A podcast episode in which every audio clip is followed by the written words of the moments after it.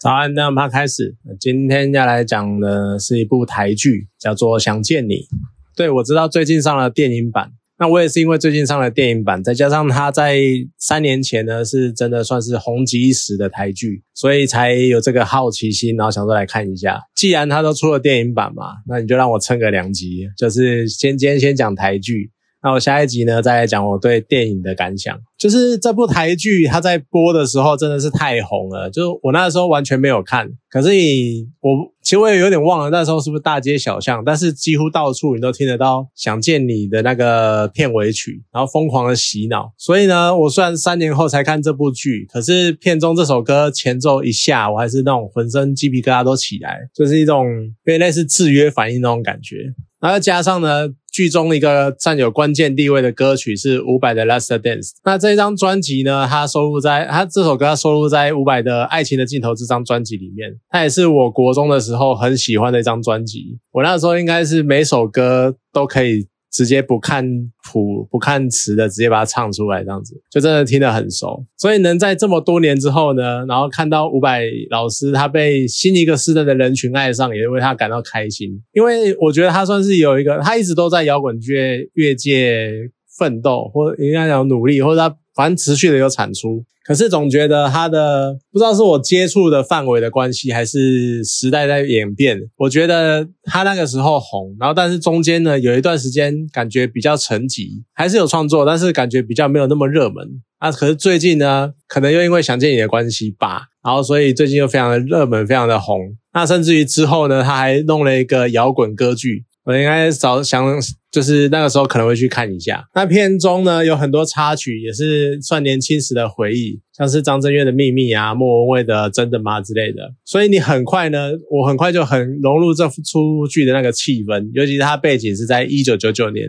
九八九九那个时候，也大概是我国高中时期。只是意外的呢，是片头曲 Someday or One Day，当年其实我对这首歌印象还好，可是越听之后呢，我。这是看剧越听越耐听，就觉得哎，真的是不错，觉得非常的轻快，然后就是很轻柔的声音，但是就是很好听。那当然，这部剧呢，本质上它还是一部爱情剧，虽然一开始呢就丢了一个算是蛮刻骨铭心的爱情的那个模样出来。然后呢，他又穿插了两段青春校园的那种浪漫喜剧，就其中一段是高中，然后另外一段是大学。然后这这些这三段的角色呢，他们之间的那种心态跟对世界的想象，还有整个环境的氛围跟人与人之间互动的方式。也有一些差异，因为是三个不同的时间点。那串联这三种形式的呢，就是这部剧算是堪称经典的。它能够，它是一个错综复杂，但是最后又能够完整的做一个结尾，然后收束的一个多重时间时空线。那我觉得这一点呢，在近年来不断出现的时空穿越类型的作品，算是很难得的佳作。因为有很多作品啊，它那个时空线，它一下给你穿越，然后穿越来穿越去之后，你很明显就可以感受到，连编剧他都不知道他要穿越到哪里去了，然后就不知道他整个剧情往哪边飞走了。所以呢。想见你这部剧，它能够把每个时空断点都给一个很合理的解释，然后每个时空的连接的地方都算是衔接的蛮不错的，然后它又能够在交错很混乱的时间线里面去激发出观众想要看。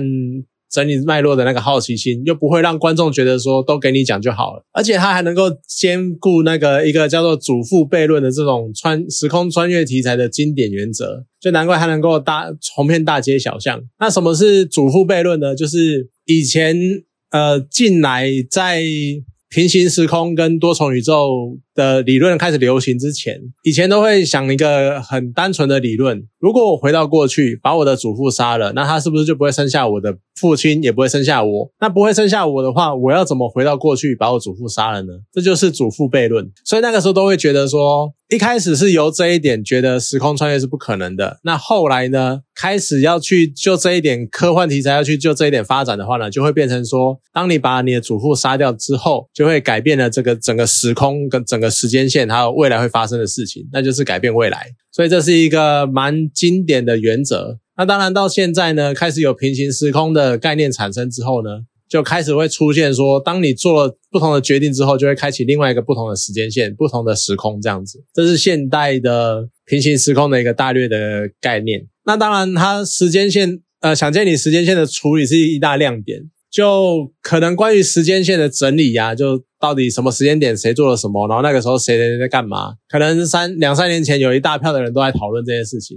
不过呢，我只会我没有想要就是用我的理论来讲这些东西，我觉得就只是大概讲一下我看到的样貌，就是这样在我在看剧的时候啊。每个断点它的推进，然后还有编剧在剧中暗藏的一些巧思或是彩蛋，而你都可以很简单的去推测出来，可能接下来半集或是一两集以内的大致的剧情走向。可是我觉得这部剧又特别的点在于说，它又能够在一些关键的时间点，譬如说，呃，戏剧类的话，很明显的每一集最后都要有一个爆点，它有能够在那些爆点或是很关键的时间点的时候呢。去突破一些你刚刚对这些事情的想象，甚至于它有一些状况呢，是突破了以往被时空穿越作品僵化的框架，然后呢，会让你觉得，哎，好像蛮新鲜的，哎，这是不是就是有点像是作者他去改变了所谓的我们一般所接受的时空理论，然后就让那个剧情就充满了新鲜感。然后驱使我一步一步的看下去，就像是有什么框架呢？譬如说，以前都会强调，就是穿越时空的人呢，不能跟自己见面，因为会导致时间错乱。可是这部剧呢，就是很大胆的，让男主角甚至于女主角都有在各自的时间线相遇，甚至于是意识是存在的状态之下，就他们都会有直接的对话，所以算是一个蛮有趣的突破突破点。而且这些突破点呢，就更增加了整部戏的可可看性。那尤其是像中间有个片段，是当我看到王全胜他跟李子维说，就如果我没坐上这班飞机，那也没有办法爱上黄宇轩，那这一切都不会发生。那我就没办法，我就没办法，就是他真的很喜欢黄宇轩，所以他没办法遇到黄宇轩，然后所以他为了。能够遇到黄宇轩，他宁愿坐上这班飞机，然后让一切重来，一切的事情重新再就是再重跑一遍，这样他呢才能够跟黄宇轩相处那七年的恋情。然后又加上呢另外一个第三个角色莫俊杰，他记忆里面有一些闪现的片段。就有一段呢，是黄宇轩他拿着，我记得是玻璃之类的吧，然后对莫俊杰说：“我拜托你，拜托你杀了我。”就是看到那一段呢，当然那是在剧中的时候，所以你还可能还不知道到底发生了什么事情。可是，在看到那一段的当下呢，我随着剧情的推进，我那个时候就觉得说，不会是这个样子吧？就是。有一种悲剧的感觉，我觉得好像是，就我那个时候想象，有点像是会不会是莫俊呃王全胜他宁愿坐上飞机，也要再跟黄宇轩相遇。就跟黄宇轩一样，想要莫俊杰杀了他，这样他才可以跟王王全胜相遇，然后或跟李子维相遇，然后谈恋爱这样子。那我就觉得说，如果真的是这样发展的话，那这部剧也太悲惨了。就是两个人彼此牺牲，就只为了去获取那七年短短的恋情，就是有点太太伤心、太伤感了。就还好，后来剧情的走向证明，呃，我猜错这件事情，不然这样的解释就有点太虐心了，就有点太虐待人。不但是在虐待这这对情侣，也是在虐待观众的感情。不过你想一想，其实说真的，我刚刚的那样假设呢？应该是不太可能，为什么呢？因为黄宇轩应该是做不出来叫莫俊杰杀了他这么残忍的事情。如果他真的这么做，可能反而会让整个人物的设定去崩坏。而这边呢，就又会讲到另外一部，我觉得这部剧成功的地方，就是他人物设定非常的鲜明，他每个人物的性格的差异，然后还有一些细微的举止之类的，他们都非常的明显。像陈玉如就是非常的阴沉，然后自我放逐，然后你去对照黄宇轩呢，他就是非常的开朗，而且非常的痴心，就一直期待着跟黄全胜再见再见。然后莫莫俊杰呢，他就是非常的温柔体贴，然后可能就有一点呃，看到这边就有点那种男生的感觉，就是怎么讲呢？就男生常常会，可能女生也有啦，就可能人与人之间都会有这种状况，就是当你看到你的好朋友喜欢某个人的时候呢，你可能就会开始变得有点，虽然我也喜欢他，但是好像我的朋友比我好，那就把喜欢的人交给他之类的，都多多少少都会有这种情感的状况发生。虽然说到现在都会觉得说，你干嘛不让当事人自己决定？为什么你要自己擅自决定这些事情？可是难免的人在成长过程中都会遇到这样的状况。然后再加上李子维呢，他有一个很明显的人物成长的曲线。你看，像一开始就是个屁孩，他高中时期就是个屁孩。可是你看，像他到后来，然后对黄宇轩是如此的温柔，然后非常的体贴，然后非常的无微不至的照顾他。就每个角色，你都可以很明确的根据他们的性格，然后去推测出他们接下来在面临各种处境的时候，他们会做出怎么样的举动。那当然，剧情呢也不断的推呃贴合这个原则在推动，而不会做出一些超乎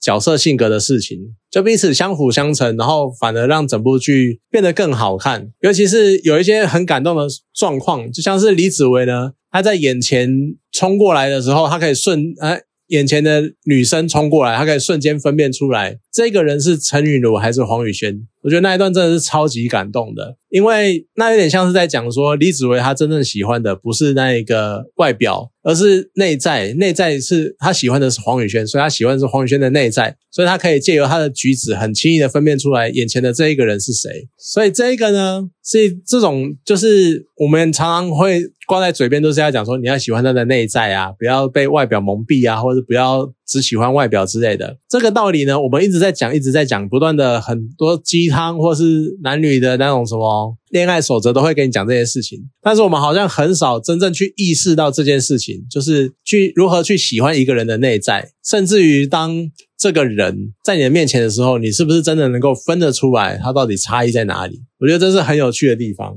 那当然能够诠释这么复杂的角色的面相，演员当然是很重要的角色。虽然说头两集呀，你可能在演呃角换角色的切换上面，就他们在高中时期的时候，你会觉得说演员好像有一点点尴尬。有点不自然，就毕竟他们都已经是二三十岁的成人，然后你回去演这种高中生比较青涩的样子，从以前到现在，我真的很少看到有很成功的这种逆龄的演出，这样子就很难拿。就毕竟会多少有点尴尬的感觉。可是随着后面的剧情的推进呢，你可以看到他们慢慢的演员能够更融入角色，还有他们那个年龄连那个年代所可能会面临的会有的一些想法，所以算是。蛮不错的，就有点感觉，你看到演员在精进他们的演技那种样子。那像柯佳燕啊，我最早看到她最有印象的角色，其实是之前一部片叫《猛甲》，它里面的一个小宁，她算是一个蛮可怜的女孩子。然后很长一段时间呢，我对她的印象就是那种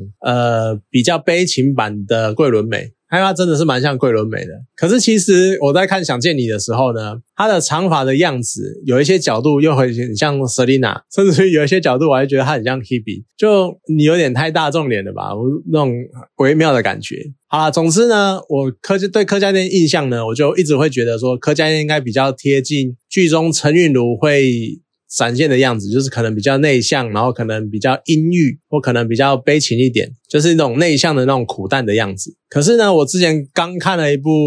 另一部台剧，叫做《妈别闹了》，我之前也有讲过这一部的。感想，然后再到想见你中的那个黄宇轩，就是一个很外向、很开朗的角色。我反而觉得他演这种外向或直接的角色，感觉比较自然，就有点颠覆我对他的印象。就可能或许另一方面来说，能够这么自然的诠释跟他形象不符的角色，正是一种算演技实力的展现吧。那当然，当年红遍东亚的还有另外一个角色，就是许光汉。他，我觉得。其实真的演技算没话没话说，因为看完剧，我就有一种他的演技，他这个人，他真的有把那个李子维他人生成长的那个样子演出来。就一开始虽然说你可能会觉得他可能演高中生有一点点尴尬，然后就是有点强就做作或者是硬要硬演的那种感觉，可是后来呢，他就可以慢慢的因应环境，然后还有角色的状态。然后角色的心态，然后去根据不同的情境去做快速的对应的转换，甚至于观众呢，可以很直接从他脸上一些很细微的细节、一些表情，马上猜到接下来可能会发生什么事情。